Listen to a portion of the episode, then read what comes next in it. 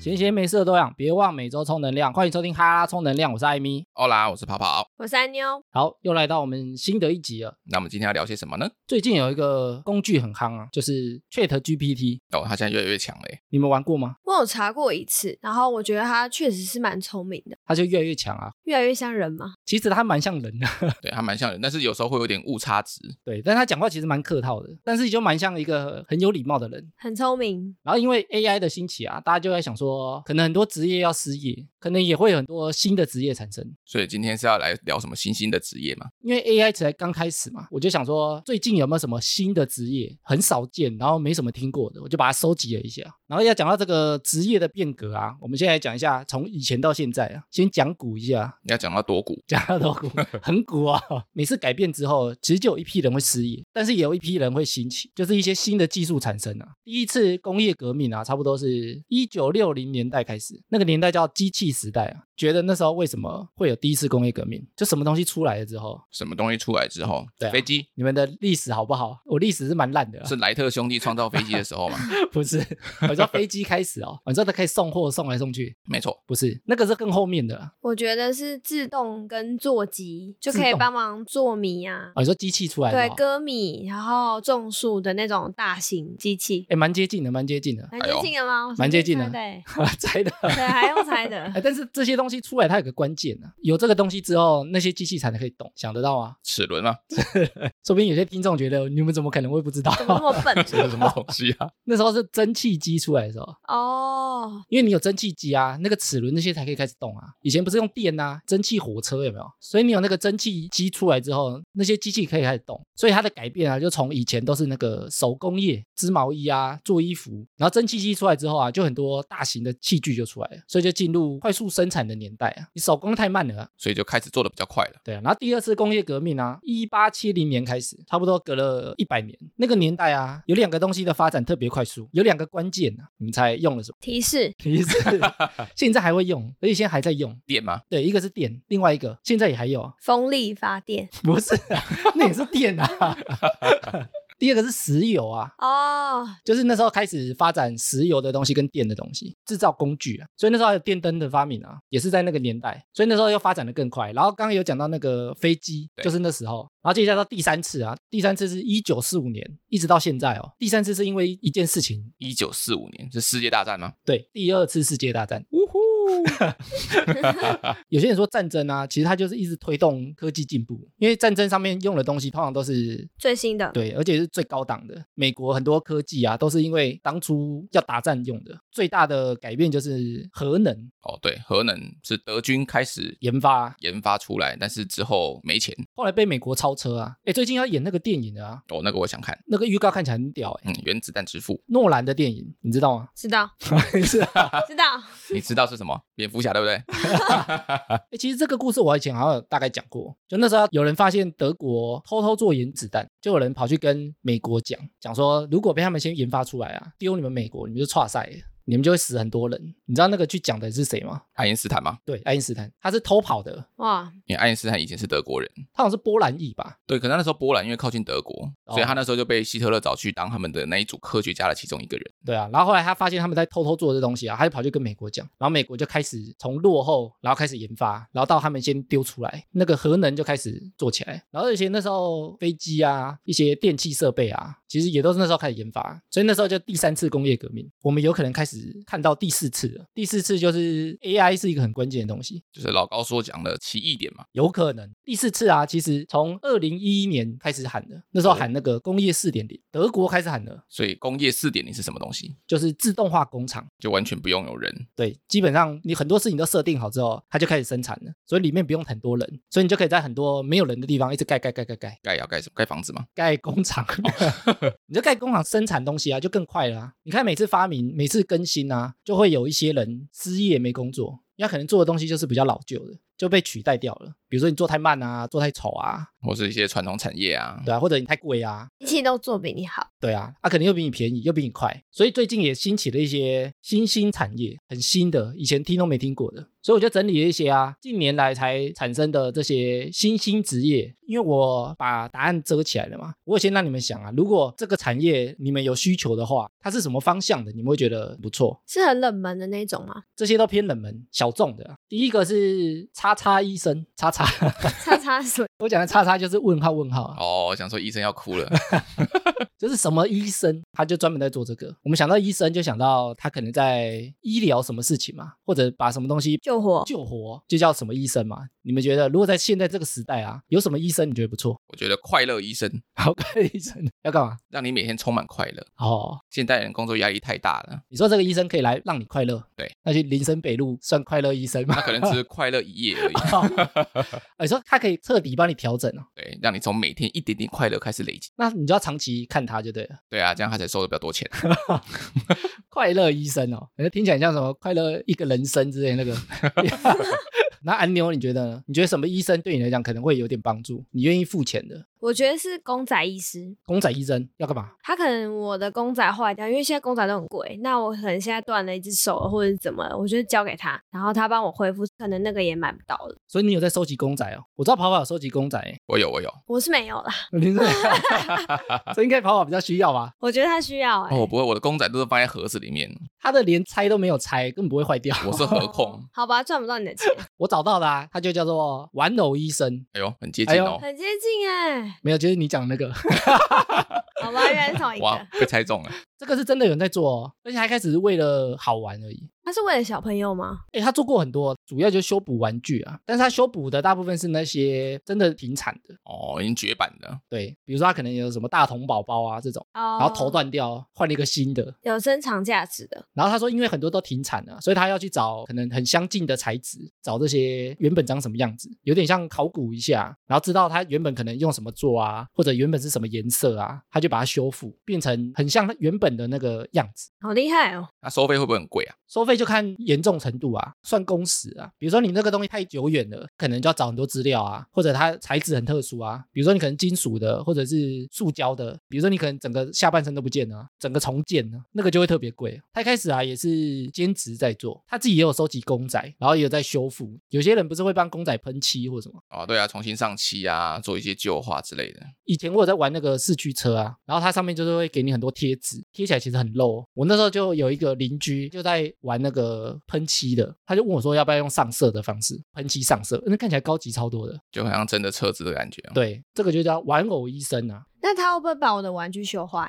反 正本来就坏了啊、反正反正就坏了啊、你给他就坏了，他说我、哦修不好，啊修的更烂了。你讲说现在很多人在收集公仔啊，我觉得应该蛮多人有在做这块啊。对啊，而且我还看过有些公仔，它会加一些灯啊或什么，诶，比如说哥吉拉的背后用灯让它看起来更帅一点。对啊，他的那个整体感觉气势会更磅礴。那下一个呢是叉叉寄养师，所以寄养师可以干嘛？你可以把什么东西寄养在他那边。养宠物的概念吗？宠物寄养师现在应该有吧？像宠物 旅馆，这个比较少见哦。你觉得有什么东西你可以寄养在那边，觉得不错？ 老人寄养师什么我也想就。是家里老人爸妈把他送去那边哦，老人村的概念、哦？， 对，啊爸妈无聊就送去哪老人集中营。集中营，集中营，听起来听起来很不像哦， 听起来像里面很苦一样。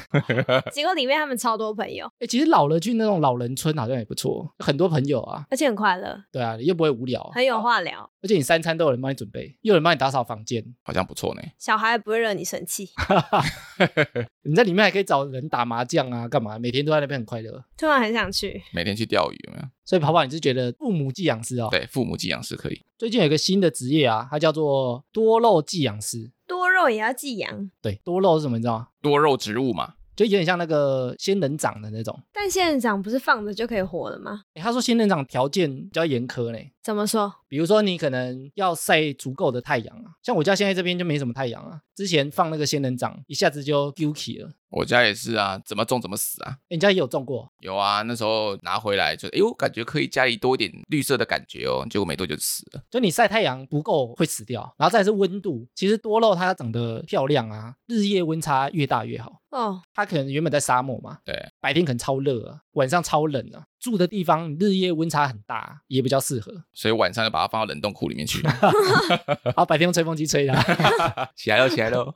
然后温度也有差啊。他说温度最好是在十五到二十五度，在这个温度之间摆荡是最好的，不要太固定啊。温差是比较大，它会长得比较漂亮。多肉植物啊，它不太用很多水嘛，加太多水它可能会根可能会暖起，水量的控制会有影响。好严苛哦。然后多肉植物啊，长得漂亮啊，它还有另外一个关键，就是长出来之后啊，你要决定哪些东西要留，哪些不要留。哦，要去无存精呐、你要把一些长得丑丑的弄掉，它会可能会把养分大部分把它吸走，导致整株看起来很丑。跟种葡萄是一样概念的。种葡萄啊，你要做葡萄酒，那个葡萄它也是一样，它会先把一些不好的就把它剔除掉。对啊，让那些不好的不要去吸养分，你把养分留在那些好的身上就好。所以你要把一些坏的把它剃掉，或者你想长特别大的，你就只留那几个。我查到的是在中国大陆，而且他说在云南那个位置，就我们刚刚讲那些条件就都很适合。我查到一个专门在做的啊。他说他租了一个地方，他家里面大概有三到四万个多肉植物寄养在他家哦，都是这么寄养的多哦，哇，他就帮他们照顾，然后他还要请员工哦，因为他一个人照顾不来，实在太多了，专门在照顾这些多肉植物。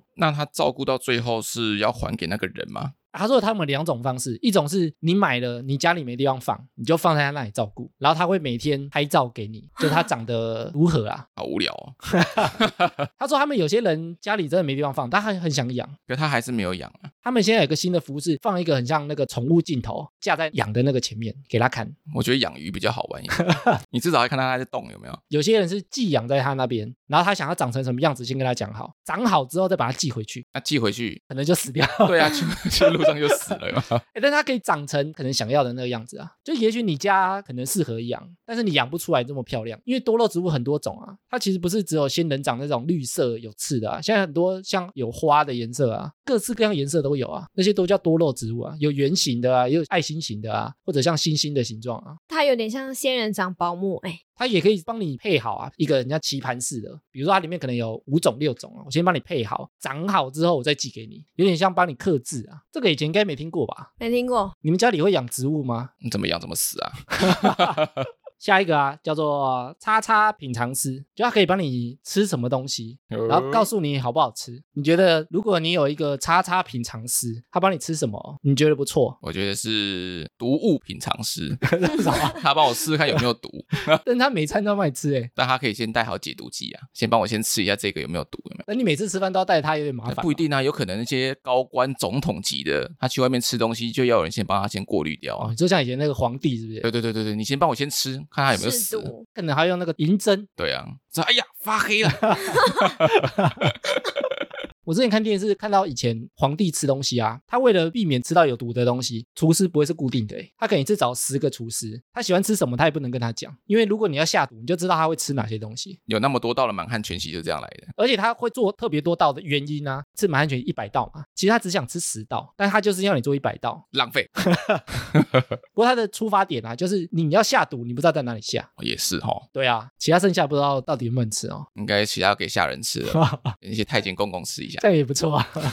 然后结果他中 毒， 你觉得什么品尝师不错？安妞，我你觉会得？想请他帮我品尝好吃的东西，例如什么好吃的东西也要分他吃哦。对啊，全台最好喝真奶，最好吃的面线，你说他先去吃，对然后告诉你，对，所以他是美食部落客，不是美食品尝师哦，还要先花一堆钱。那他去经营美食部落客就好了，还要特别收你 钱，然后告诉 你哦，比如说你可能有某种特别喜欢吃的，比如说你想要全台北最好喝的真奶，对，你先去帮我全部试一遍，，然后最后来告诉我哪一杯最好喝 好、感 觉感觉很累。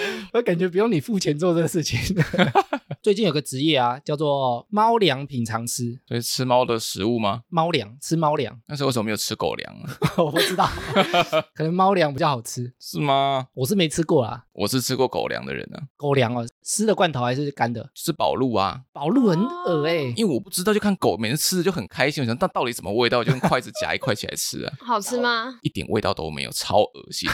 它只是闻起来有那个味道，但是吃进去是完全没有的。那个感觉像漏洞啊什么的，哇，它是连任何调味都没有哦，那口感吃起来是什么？就是湿湿软软的。暖暖果的啊冻也不像果冻那么扎实，欸就是泥。挪啊挪啊的，对，所以你可以去当狗粮品尝师，那为什么会需要猫粮品尝师这个职业呢？因为有些人啊，他不知道他的猫喜欢吃什么饲料，他可能会挑食。然后就让那个人吃吗？比如说你的猫会挑食，然后你可以把你的猫粮寄给它，它就会去帮你试吃。人真的试吃哦，不是他家的猫帮你吃哦，它自己帮你吃了之后，它会告诉你可能它的猫不喜欢是什么味道，可他是人，他不是猫啊。但是它已经吃过很多遍了啊，它吃过很多种啊，它专门在吃猫粮的啊，所以它知道里面添加什么东西，也许你家的猫会不喜欢。比如说你可能买过两包、三包不同品牌的猫粮，你家的猫都不吃，你就可以把这些东西寄给它，它帮你试吃，然后它会告诉你说这三个可能有哪些共通点，比如说这三个里面有海鲜味，你家的猫可能会不喜欢，那你可能试试看什么味道的，或者它可能会推荐你啊，但这些成分表上面不是都有写吗？对啊，但是你不知道猫到底为什么喜欢不喜欢啊。所以这个人是他的味觉跟猫一样， 我不晓得，他可能有养很多猫啦，他能够去帮你分析你家的猫可能喜欢什么，不喜欢什 么。还是他是蝙蝠侠里面那个猫女的角色。猫女，哎、但真的他把这个当职业，而且赚了不少钱呢、就是有些人他家的猫挑食啊，他就会把这些东西寄给他分析。诶有些猫真的会挑食 吧？可是让他三天不吃东西，他应该饿到什么都 吃了吧？哎、这样很可怜呢、小时候家人不都这样对待吗？哥进哥进哥进无汤加哦。他也许还可以帮你选择哦，你家的猫特别喜欢什么口味，他试得出来，他这个专业啊。然后他说大陆有些会卖假的饲料，他也可以吃得出来，因为他吃过很多遍。那他会不会吃一吃他自己死掉？这个有毒！哎、但是猫跟狗的调味应该是更淡的，应该是不会怎样。猫粮跟狗粮，他们这里不能加盐呐、对啊，加盐他们会有肾脏会坏掉。很容易肾衰竭啊、没错，嗯猫跟狗吃的东西对人来讲，应该那个毒性的效果，即使有毒啊，应该也比较少，应该是更清淡的啊、所以应该人吃，我觉得是不会怎样。至少肾不会坏掉了。对啊，而且他现在开始做副业哦，很常吃猫粮跟猫罐头嘛，他就大概知道猫通常比较喜欢什么味道，所以他就开始做自己的饲料，或者是他有做猫的奶茶，哇，猫的奶茶，就是猫可以吃的东西啊，因为他自己吃过很多啊，所以他有这个大数据啊，他知道普遍的猫喜欢什么味道，所以他出的那些产品啊，一般的猫通常都比较能接受，避开的味道把它避掉。那他加一点神奇猫草就好了，没有一只猫受得了。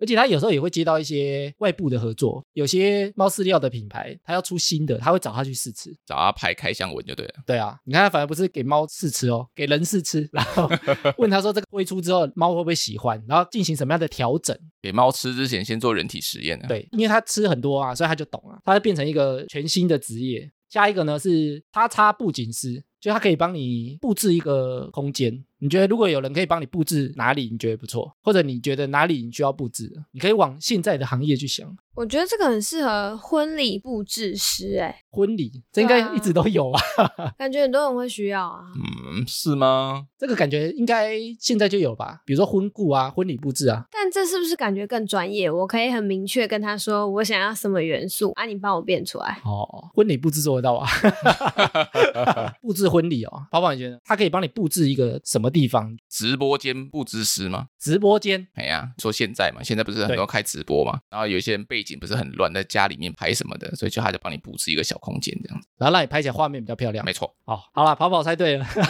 哇，你们一个人都有猜到一个，不错不错。就是直播间的布置师，诶他是专门真的在做这个事情的、哦。因为现在很多人在开直播啊，就像刚刚跑跑讲啊，你背景很丑，那个画面就会不漂亮。哎，感觉我们说不定也需要这个，我们来布置一下。我们一直有想要拍画面，但是好像有点困难。他专门就在帮人家布置直播间的、啊，而且他可能有些人配合的、啊，他可能一季就会换一次啊，因为你直播间如果长得很一致，人家看了可能会腻啊。背景都一样的话，会有点无聊。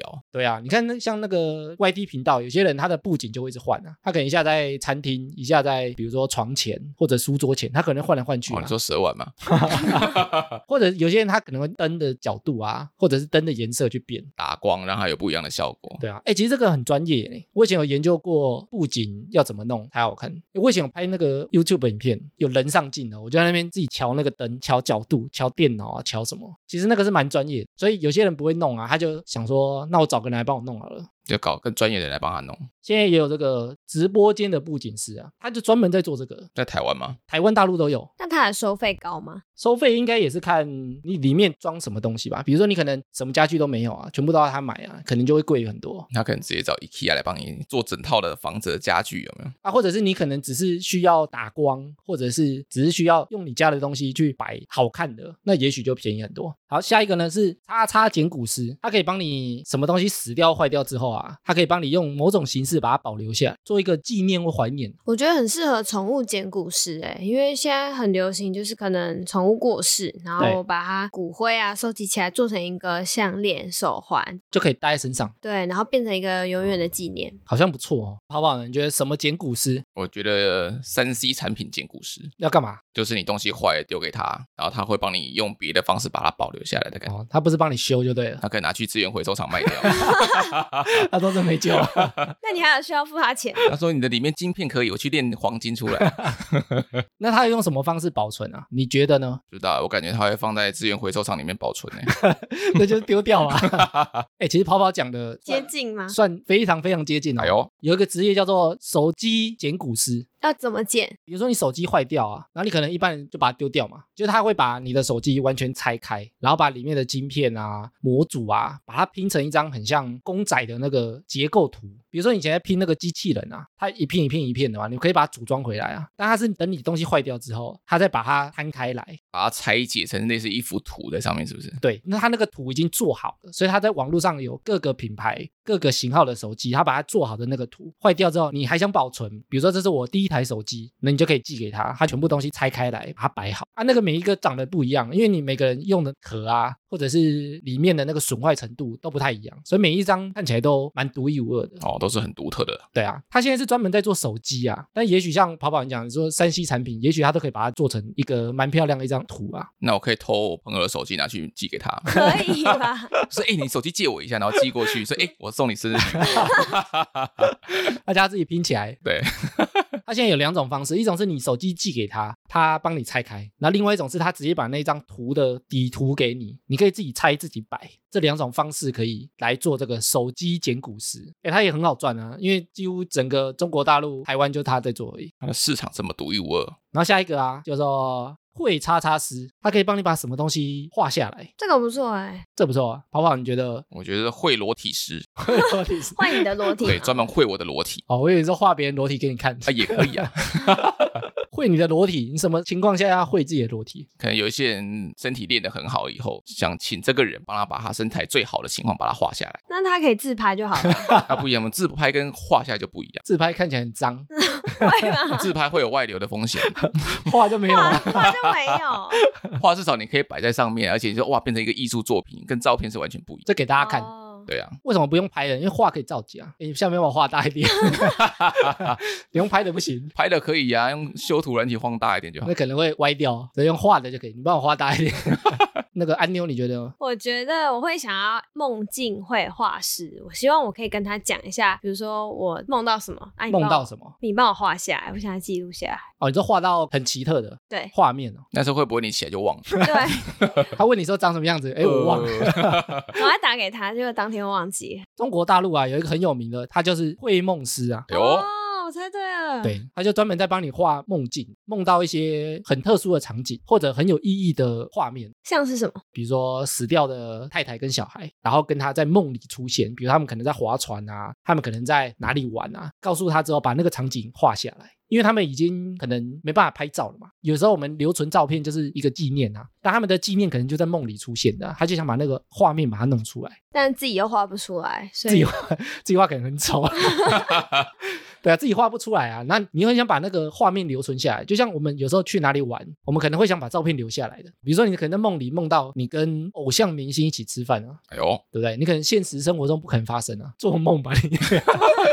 做梦比较快。对啊，梦里什么都有，他就帮你把那个梦境画下来。他以前是设计系，就很会画画，一般人的梦境给他都很模糊，就那画面啊，就像刚跑跑讲，很多人可能会忘记嘛。对啊，然后或者是你梦里的那个画面，比如说有些人是黑白的，可能有些人是抽象的，然后有些人可能是比如说水彩画的样子啊，就比较天马行空。对啊，然后有些人可能是比如说很多杂讯啊，其实就要钻研很多画画的技巧、配色的方式。他说其实也没这么简单，就你画的都很像，反而不贴近别人的梦境啊、感觉是个很专业的，所以它其实不是要你个人特色多么的强烈，而是有没有真实的呈现出你的梦境的感觉。对啊，就像你出去玩照相，你要很贴近当时，你才会有那个回忆啊。才有那个共鸣在。对啊，所以他说其实也没这么简单，他的职业就是在做这个绘梦师。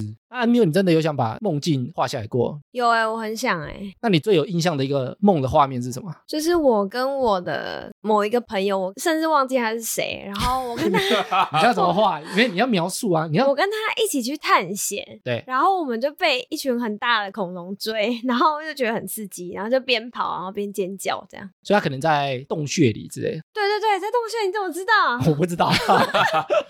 我们在引导你看那个画面是什么。对，没错，就是类似洞穴的地方。然后我跟我朋友就是跑得很刺激，然后恐龙快要咬到我了，这样感觉是侏罗纪公园会出现的画面我。觉得很像哎、啊所以你到现在印象还很深刻对，印象很深刻。哦，像你这样描述，他也许还可以把你画出 来，真的，说明他可以帮我画成一本漫 画。 一本漫画可能太多了， 可能很贵哦。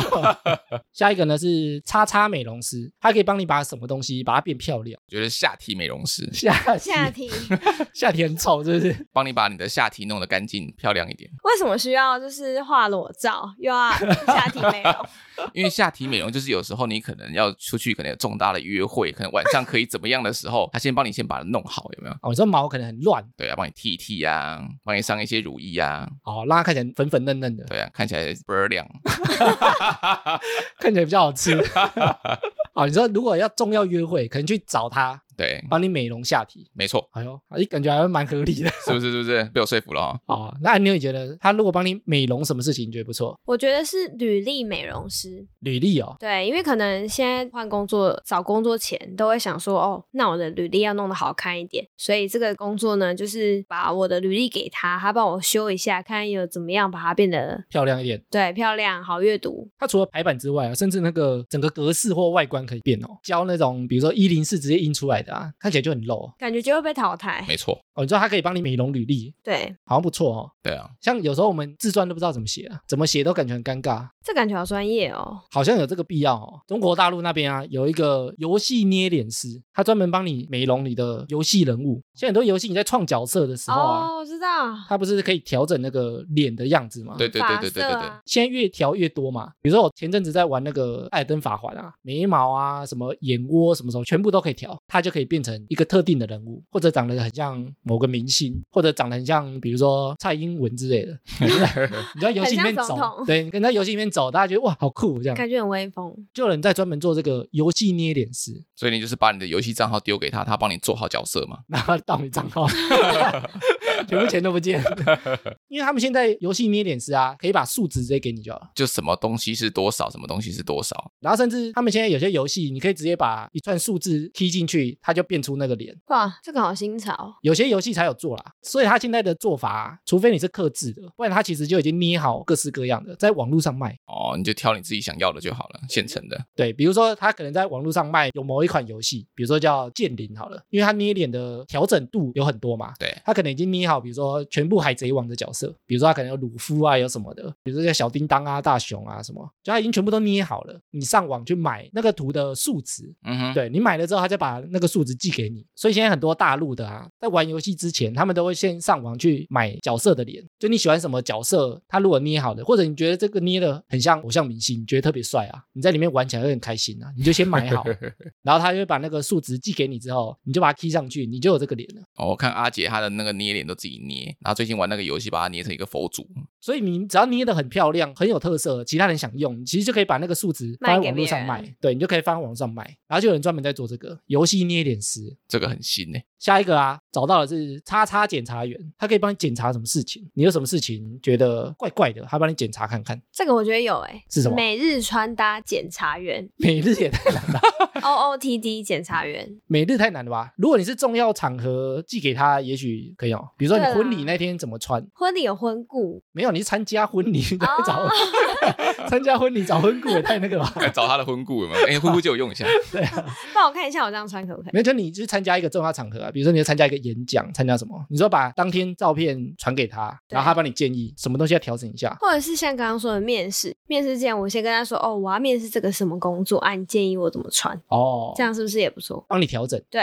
哦，穿搭检查员这个现在会有吗？好像没有哦，这个好像没有呢，这个就找朋友 找女生就对了。啊、找女生朋友。老板觉得什么检察员我觉得色色检察员，色色知道干嘛？对啊他可以帮你看一下，哎呦，你的那个卵子现在到什么地步了？哎呦，适合行房喽，我是怀孕检察员哦。对，哎，怀孕说不定会有帮助哦。是不我是？觉得会有人想要哎、你说有人如果不孕，对，然后找他问他说哪一天，哎，甚至还有一些民间，比如说哪一天行房可能会生男生或女生呢、啊？对啊，不是还要倒立吗？对，倒立，啊生一个很什累么？，甚至想开始倒立。 比如说控制温度啊，或者控制吃的东西，或者控制时间，也许生出来的东西会长不一样。真的出来变黑人色色检查员，所以应该是真的怀孕的吧？啊，怀孕好了啦，要没有那么 dirty。我找到有一个职业啊，它从巴西开始兴起了，哎呦，叫做忠诚检察员，忠诚哪一种忠诚？是韩国那个军人嘛？忠诚，感情中的忠诚。那他怎么帮我检查？他们是一群啊很漂亮的女生，哎呦，哇，然后他帮你测试你的男友或老公这样谁受得了啊？ 会不会外遇，这个全部都外语，这样不外遇应该很难吧？他就找特别正的，然后就是不经意的假装拿到你的电话啊，或者拿到你的交友软体的账号，账号，或者是你的通讯软体账号，他可能会假装说他加错人了，但其实是你的女朋友或老婆给他的，对他叫做忠诚检察员，他帮你检查对方会不会忠诚，好酷哦！有点坏哦。对，这太坏了吧？然后他说他就会跟他聊天、工作啊，就是他跟他聊什么，他会全部截图给就是付钱的那个人。我靠，感觉好好看哦。这是真心社 吧？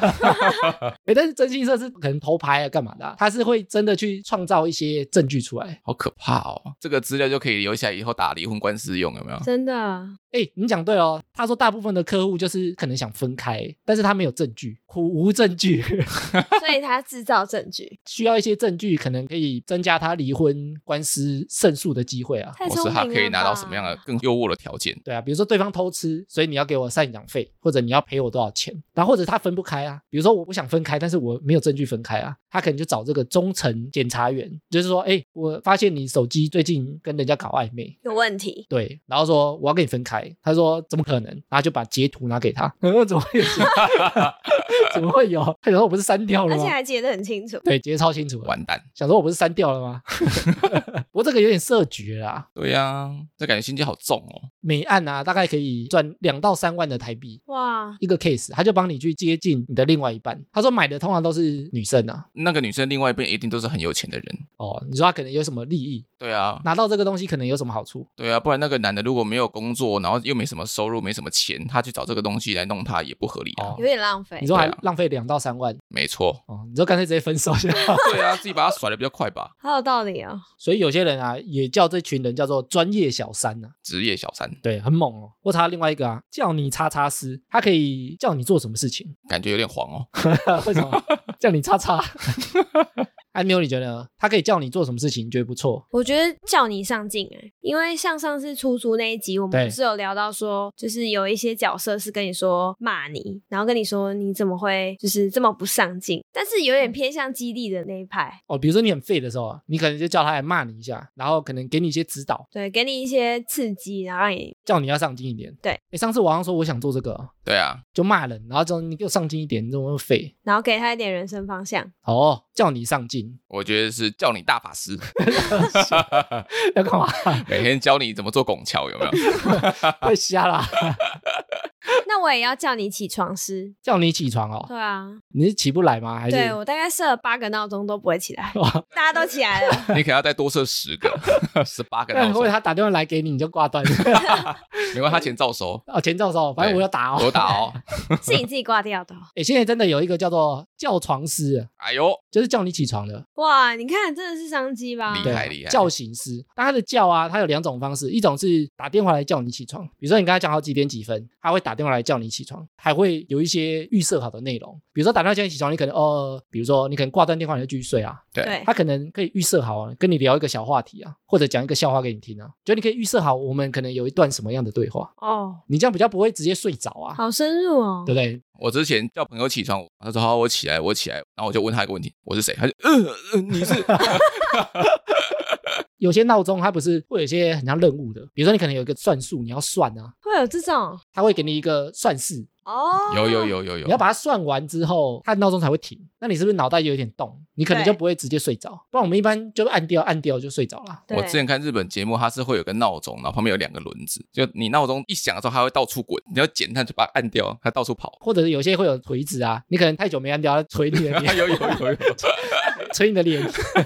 好想买哦，我觉得我好像需要哎、叫醒师啊，你可以克制一些，比如说你可能要跟我聊一个什么话题啊，哈拉你的体验一样，跟我聊一个小知识，跟我聊天。那另外一个是什么样子呢？另外啊，叫醒它可以卖你铃声，特制的，帮你做一个起床的铃声吗？对，可能是一串话。然后因为在做这个的啊，以前是一个配音员，所以他可以想要一个卡通人物叫我起床，或者是霸道总裁叫我起床。，初音叫我起床对对对，他可以帮你配音啊，或者比如说你想要一个卡通人物叫你起床，可能会有一个情境，霸道总裁系列啊，贴心男友系列啊，霸道总裁，你他妈给我起来！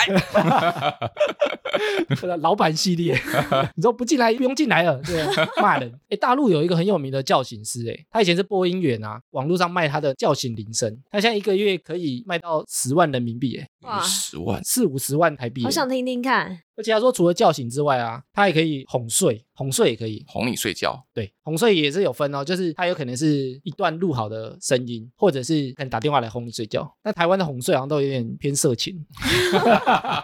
台湾哎、以前我们玩那个 PTT 啊，有一个版叫王体版呐、啊，然后里面就很多人在争哄睡，然后全部都射的，感觉啊， 他就会写真哄睡啊，啊，你可能就要给他赖的电话啊，啊你讲哄睡就是有点像睡觉前，我是没有打过啊。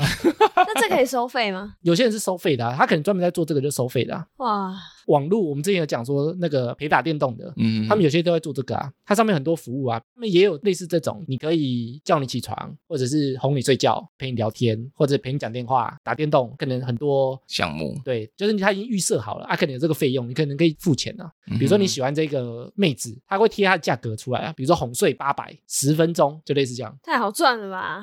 诶有些人可能会觉得 OK 哦可，这样十分钟真的睡得着 吗？ 讲完更兴奋你。就再买十分钟。 那下一个啊，让你叉叉师，它可以让你完成什么事情？有人就专门在做这个哦，让我圆梦，让你圆梦，那干嘛？ 就是可能我当下想要干嘛，购买这个服务之后，它可以帮我完成，立即性完成，好像上次有提过类似的，对不对？但你想要干嘛？这个很难收费的感觉哦。范围太广嘛，对啊，别人不晓得你圆梦的项目是什么， 立刻帮我去买杯真奶， 太简单了。还是直接叫 Uber 就好哎、了。国外好像有个店，它叫做万事通，就是你什么事情好像可以去请他帮忙，有点像那个出租服务啊，请他帮忙什么事情，他再开价给你，帮你完成。哦，我其实以前有想做类似相关的、欸就有点像你发一个需求给我，跟你报价，就是我帮你完成要多少钱，比如说帮我抢演唱会的票，或者帮我排队买一个排队美食，用这个项目去报价，哎，这就帮他完成。那你后来有做吗？没有啊， 我有做不会对这， 好不好？你觉得让你什么事？ 让你环游世界，太什么意思贵了吧？就是说我可能想要去哪个国家，或者我想要去哪一个地方哪个景点。哎，为什么不找旅行社？因为它可以帮你拍，像我之前有讲拍那个路线去给你看，就从这边走到那边去，然后这个长什么样子啊，晚所以上你长什么样子，所以你人没有去哦，，人没有去 人没去干嘛？ 但是你可以就是好像身临其境，你可以戴那个 VR 眼镜，有没有？他帮你拍一段影片，然后给你看，哦，哎，但环游世界感觉他可以直接拍好卖你就好了，你不用找他。但是有时候他可能说哦，我要几月几号去，为什么？就可能那个日子对他来讲是特别的日子。哦，但这感觉可以拍好，对不对？，但是他可能会要求啊，就是诶，今天走什么样的路径过去，他可能会有克制化的路径有这么严格啊？有 他说你干嘛不自己去？啊 就没有钱了、哎、没有钱，你叫他去，也许要付更多钱呢。至少他不会像机票钱那么贵吧？说不定他是当地人哎、对啊，哦，当地人帮你拍。对啊，好，这你像那个出租服务哦对，啊帮对啊我去玩。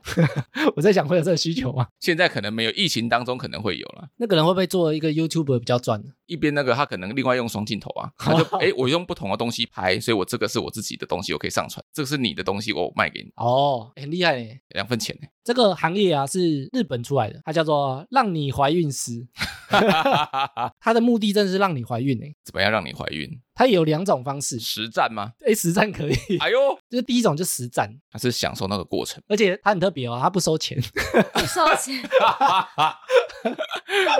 这么大爱不收钱呢？所以有些人觉得它怪怪的啊。 但是他已经合作，他说超过五十个客人了，哎呦，而且他把这个当职业哦，就是下班之后的职业。对啊，上班也不能做嘛。但是这个其实有点小争议啊，而且他说超过五十个是有怀孕的哦，所以有些可能有发生，但是没有效果的、哦，因为有些人可能觉得实战直接，比如说放进去，也许比较容易受孕啊，所以他的客人有些是不孕症的，不是约炮的，但不知道里面会不会有约炮。 这就很难查。他是男生啊，他是男生啊，但你觉得会有这种需求吗？比如说不孕的，可是他就不孕了，他这样弄也是不孕啊。 不孕的可能是她老公啊，哦，而且对不他对不收钱，但她老公应该也要知道，为什么哎生出来怎么？对啊，长得一定不一样啊。他说很多客人是夫妻两个都知道这件事情，然后同意的啊、比如说老公可能不孕啊，可能人工受孕也没有办法。我觉得他们也许有试过人工受孕，但是也没有办法，想说那就干脆找一个人真的做那件事情，看会不会怀孕。但是他这样子，像你刚刚讲，会不会有人道的疑虑在里面？我觉得会嗯有，所以他是有点像网络上自己在做这件事情。因为就像国外有一个男的，他好像是全世界里面最多小孩的人，对，因为他就是把自己的那个精子有没有？他在那个精子银行把很多人的精子换成是他自己的，哦，所以很他多是人受医精生，对不对？好像是医生，对我有看过，所以很多人受精都是他的小 孩。对，全部都是他的小孩，他是全世界最多小孩的人。 欸但是捐精这件事情，我后来也有去查，其实台湾也有相关的规定，就没办法这样做啊，因为那个做一定是犯法的。对啊，他是违法的啊，因为会有人道的疑虑在里面啊。他说他的另外一种方式啊，就是直接卖你精子啊，那个就要钱的，直接把精子卖给你。因为精子你要保存，它可能会需要比较贵的器材吧，我也不知道他怎么保存，那那个是个人做的，所以应该不会特别高级吧？冷冻库拿出来他可能就是说，哦，你约好，然后我们在哪边，然后我去里面清个枪，然后拿出来给你这样，啊，然后对方呢喝下去。新鲜 喝 下去。但是我在想，对方拿到他好像也不知道怎么用啊，他怎么受孕？对啊，然后去厕所倒进去， 用吸管有没有就是他直接卖你精子也是一种方式啊。我要说，大部分会跟他合作的，通常都是实战的，那些可能是很多方式都试过了都没有用，然后又很想要小孩，就姑且试试看。然后至少实战还有那个过程可以享受。我不知道他们 是不是要享受。我要说，其实很多双方可能都知道，有些可能是离婚的啊。啊他说他也有合作过那个女同志，比如说女同志可能两个人都没办法生小孩啊，对，他有点像代理老公嘛 之类的。女同志因为国外可能不合法嘛，所以她可能也没办法做人工受孕啊。比如说人工受孕，它可能法规也许要你有结婚，另外一半同意你才能做啊。对对对，对啊，所以你女同志如果国外不合法，也许她就不行。他们也许很想要小孩，啊她就只能找这种地下的，有点像捐精给他们啊。苦呢。哎，你们知道台湾男生可以捐精吗？我有去查一下他的规定哦。我不知道哎、你不知道，我不知道，我有看过这个新闻，你只要检查过关之后啊，其实就可以捐的，而且捐精有钱可以拿哦。对啊，捐精捐血都有钱，卖血啊、捐血，卖血 然后捐血 没钱，捐血只会拿到面包跟牛奶而已。跟饼干。哎，艾米娜捐精的费用怎么算呢、费用大概是多少钱呢？每个医院的条件不太一样，但是有大同小异。一般呢、啊就会限制你差不多年龄在二十到五十岁之间。哎呦，那我们还有机会哦。然后你要先检查一些传染性疾病，你要没有梅毒、淋病、艾滋病、B 肝之类的，那他会去测你有没有什么遗传性疾病吗？也会啊，比如说什么贫血啊、血友病啊，测得出来你就不能捐，因为你那些会遗传啊，所以你如果被你受孕的，也许会遗传这些病啊，所以他会先检验，如果你这些都没有，然后你年龄又限制，OK，你就可以捐。那有些医院啊，它还会再额外限制，比如说它会对你的学历有限制，这么严格，对，比如说你要大学毕业，大学毕业简单呐、啊有些会限制身高，哇，这就完 蛋了。因为你这些东西可能会遗传啊，比如说你的智商可能会遗传啊，所以他先做智力测验嘛，没有他可能看你学历啊啦，因为他会看到对方的基本资料，但不会知道他是谁。就你会看到对方的身高体重，然后他有没有什么遗传病，比如说他很大学毕业，他的基本资料你可以看得到，但你不会知道对方是谁，所以你不能挑人。哦，所以你看不到他长什么样子啊。哦，对，呃，长相其实蛮重要的哦，对啊，对诶但是他不能看，哇，看长相就说，哎，这不是我同学。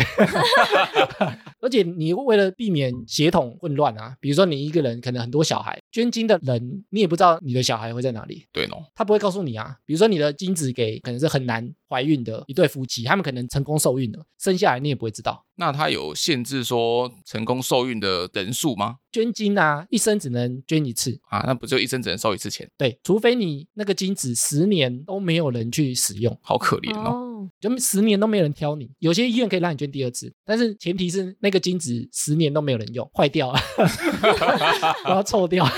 超生气了啦！ 啊，如果你那个精子被使用了，你也不能捐了。有些医院是你只能捐一次啊，它都会有记录的。那一次的话是可以拿多少钱？一次啊，通常是公定价八千，哎呦，很多哇，呢，很多啊，名义是营养金啊，就是让你补营养的。你会想捐吗？八千可以耶。诶比最近发六千还多。 对啊，还不错呢。诶我们要趁现在五十岁以前，对，还有机会，我们还有机会。那个哈拉新体验， 捐精，啊捐精 不是还可以测那个精子的活跃指数吗？哦，那个是不孕症门诊在测的，哦，因为之前看很多 YT 不都有去测，然后看谁的分数最高。不过它的时间其实蛮长的、啊。捐完之后啊，六个月之后它还会再抽血，有些病会有潜伏期啊。哦，对对对，对，所以你捐完当下，你六个月后它抽血检验，你完全没有生病，才可以上架。你的那个才可以用。好啦，上面就是我找到最近这几年才开始有的职业啊。哎，你觉得他们有没有什么共通点？我觉得是很新潮的职业，因为像以前的话就不太可能发生，因为以前可能都要面对面，或者是资讯没有办法那么流通。但是现在，甚至我不用跟他见到面，我就网络上跟他联系，我就可以就是获得这些新服务。哎，我觉得我们这个世代啊，基本上就是网络世代啊。除了那个让你怀孕，可能 你要， 可能不止碰面而已，他碰碰哦。但是它前提都是你要先联系得上啊。你可能不用住在附近啊，大多数它也没有一个像以前可能要一个实体店面啊。对他只要手机网络就可以联系到了。对啊，很多东西都可以开始做了啊。那很多人可能他自己在家做啊，像那个寄养师，也许你根本不用去现场看，你把东西寄给他，他就再寄回来给你。像那个玩偶修复啊、捏脸啊，其实都是因为网络的关系，卖你一些数值，卖你一些服务，连人都不用碰到了，也不用开实体店面了啊。感觉节省了很多成本呢。而且我看他们的故事啊，他们通常都是斜杠开始。就我们在想象很多职业啊，我们都在想求职啊，干嘛，就是有点像换工作的概念。但你看他们做这种很新的服务的时候啊，他们通常都不是直接离职全职来做这件事情。应该会饿死吧？你看，就有点像我们在做 p a c k a g e 节目，兼职小量在做，做一做，真的有起色，发现说，哎，有市场，哎，很多人有这个需要，然后他才开始全心投入去做。所以我觉得，如果像这种比较不是传统的职业啊，如果大家想尝试，就从自己有兴趣的开始做。然后前几天啊，我看新闻的时候，有看到有一个蛮新的新兴产业，不在上面这边吗？不再上述。哎呦，对，它叫做洗阴宅师。洗阴宅，对，就是你可能你买了这个房子进来，你觉得它里面卡东西不干净，哎呦然后他就说哦，我的八字很重，我在里面住，用我的八字去把它洗掉。啊，这有用吗？诶，我是不知道有没有用 啊，因为他的条件开得很夸张，他说你要让我在里面住一年。住一年哦，对，住一年，然后水电费他都不用出，就是你那个房子买了，让他免费住一年的感觉。哦，哎，这个其实它应该不是因为八字很重，我知道这个的由来啊，哦，这个由来是什么？因为有些房子叫做凶宅，对，然后有些地区的规定，好像日本还哪里，你只要正常人住过满一年，然后没有发生事情，那个资料就会被注销。哦，我记得日本以前有专门在做这件事情。你房子原本是凶宅，因为一般人不想住嘛，你叫一个正常人来住一年，超过一年没发生事情，在下一手再租的时候，它就不叫凶宅了，它就是回归正常的房子。等于是我上上手发生的事情啊，我上一手没事啊，但他有一些规定、诶，怎么规定他？说你每天至少在住里面超过十二个小时。对啊对啊对啊，就你不能租给他，他都不住啊。对，然后而且还有分说你这个凶宅或这个阴宅，他有没有上过新闻？哦有上过新闻的，对他你收的费用就是我底薪比较高，那没有上过新闻不红的那种，你收的费就比较少。他有点像洗凶宅啊。对啊，对啊，对啊，对啊，对啊对，哎，但是叫你们住，你们敢吗？ 啊 我八字有点轻了，我怕我被他压死。啊我有点怕。对其实这一集啊，原本我还想要再聊一些未来可能会出现的职业啊，但我觉得这个留在下次再讲，哎，留到未来再说。因为我们现在开始要进入那个 AI 产业啊，其实也有找到一篇就在讲有些职业可能会被取代，然后有些职业可能会消失，然后有些全新的职业可能会出来。那个我们在之后再整理，不然这集会太长。没错，哎，咚咚咚咚锵！一年一度的新北市古艺节又来啦！今年将于六月三号到六月十八，连续三个周末举办巡回演出，在新庄、古城、泸州、三芝以及莺歌新地标新北市美术馆户外园区。表演包含多元类型古乐，也结合舞蹈与演唱。想要感受古艺魅力的朋友，千万不能错过！更多新北市六月的艺文活动都在新北市艺游，欢迎至大台北地区各站捷运、新北市各大艺文场馆及图书馆免费索取，或上网搜寻新北市文化局 triple w 点 culture 点 ntpc 点 gov 点 tw。我们会把网站的链接放在节目资讯栏，里面有超多丰富有趣的艺文活动等着你哦。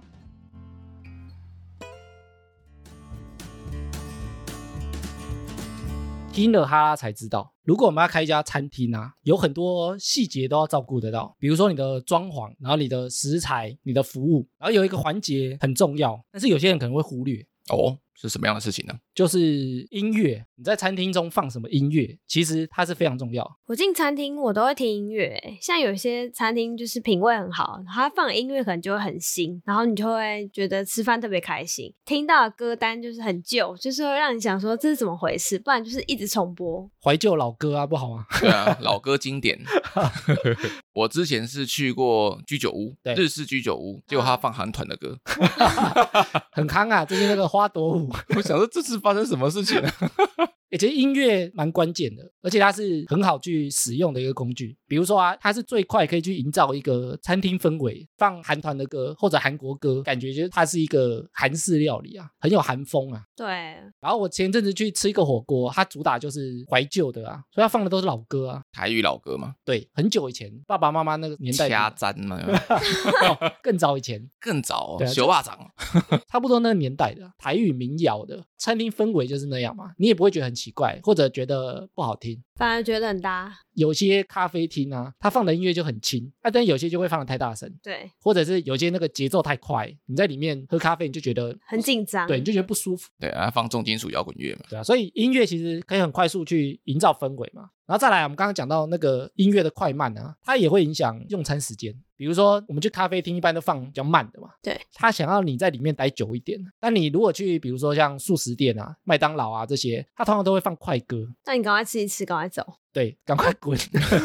他拼翻桌率啊，对，他就说他不让你打牌啊，他不让你在里面玩啊，所以他就是要放一些比较快的歌，然后你进去之后，你就觉得哎，赶快吃一吃，好像有点紧张。对，然后就赶快离开了，因为它就叫素食嘛。然后它也会建立一些品牌风格，比如说你去一些高档的，你就会放的音乐感觉比较高级，交响乐那一种，比如说交响乐啊、管弦乐啊，你才会搭。比如说你去买名牌服饰，然后里面放韩团的歌，你就觉得有点 low。不是它不好听哦，就是那个感觉不太对。比如说那个调性啊，所以一般卖很贵的商品啊，它都会放一些我们一般人认为比较高级的音乐，你才会觉得有那个搭配的感觉啊。我买一个比如说三十万、四十万的表，我不会在里面想听流行歌曲啊。但是你去一些比较轻松的，比如说那酒吧或者是一些很欢乐的地方，你放的太高级了也怪怪的。对，嗨不 起来，对啊，嗨不起来。所以音乐其实也会影响购买力，就你音乐挑得好啊，他花的钱会比较多。哎，所以艾米，你要考我们什么啊？我要考你们的是啊，你们觉得一个餐厅最适合的音乐列表长度大概是几首歌？哦，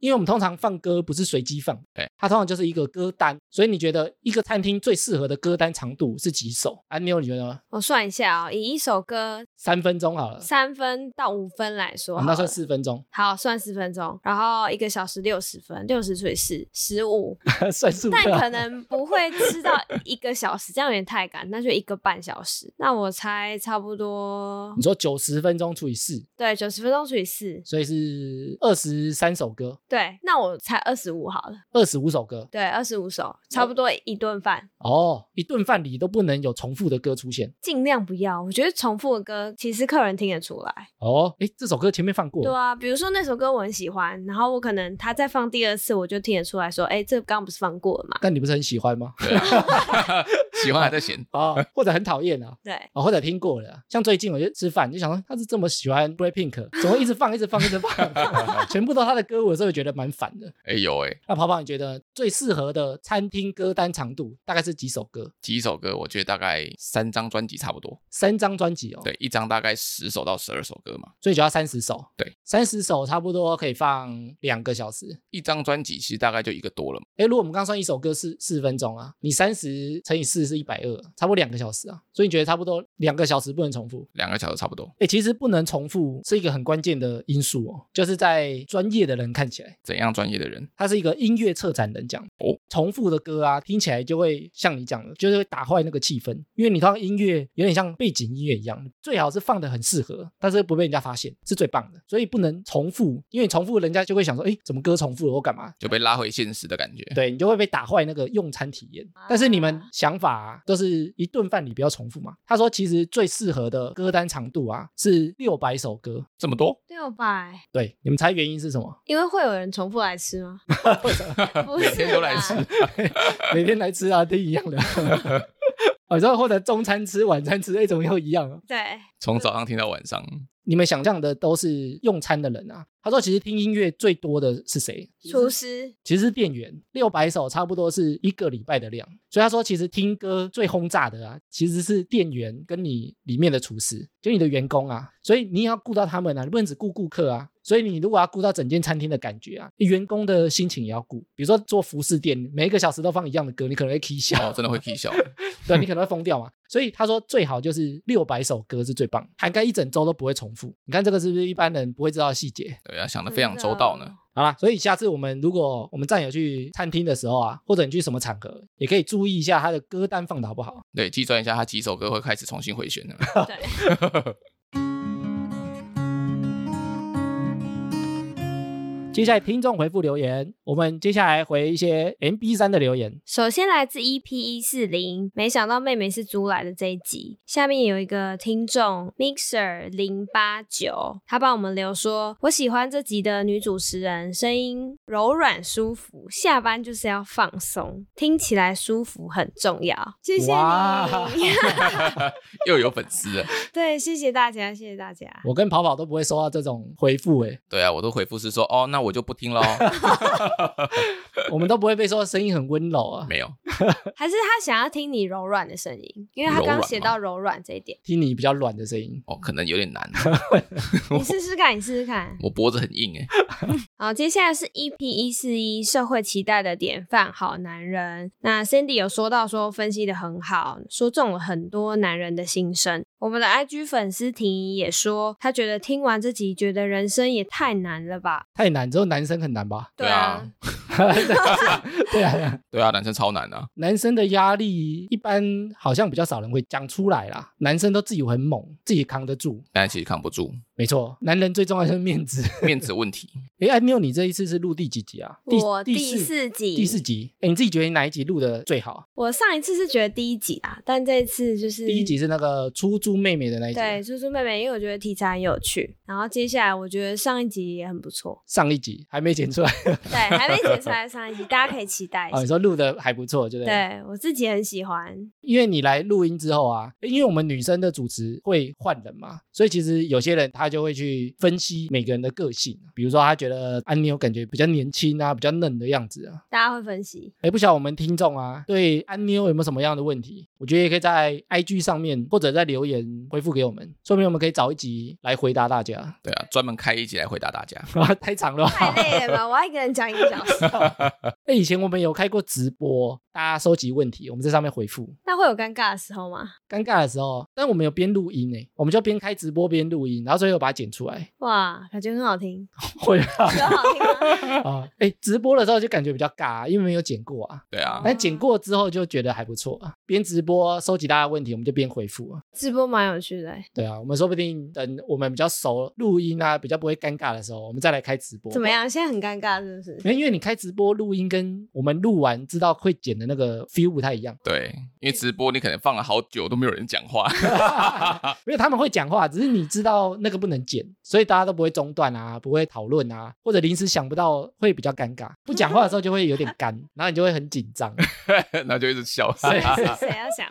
对，我们就要赶快讲，赶快一直讲，一直讲，一直讲。好啦，如果有什么样的问题呢，也可以私讯给我们，或者来留言给我们，我们会在最后这个听众回复的环节呢回复大家。以上就是本集的哈拉充能量。喜欢我们听众呢，可以到各大播放平台订阅及追踪我们节目。有 Apple Podcast 的听众可以拉到节目最下方给我们五星回馈，我们会在节目上回复听众朋友。也可以追踪节目的 IG 及 Facebook 来跟我们留言互动。原则上呢，我们每周一固定更新，周四惊喜更新。我是哈拉充能量的艾米，我是跑跑，我是安妞，我们下周见喽，拜拜拜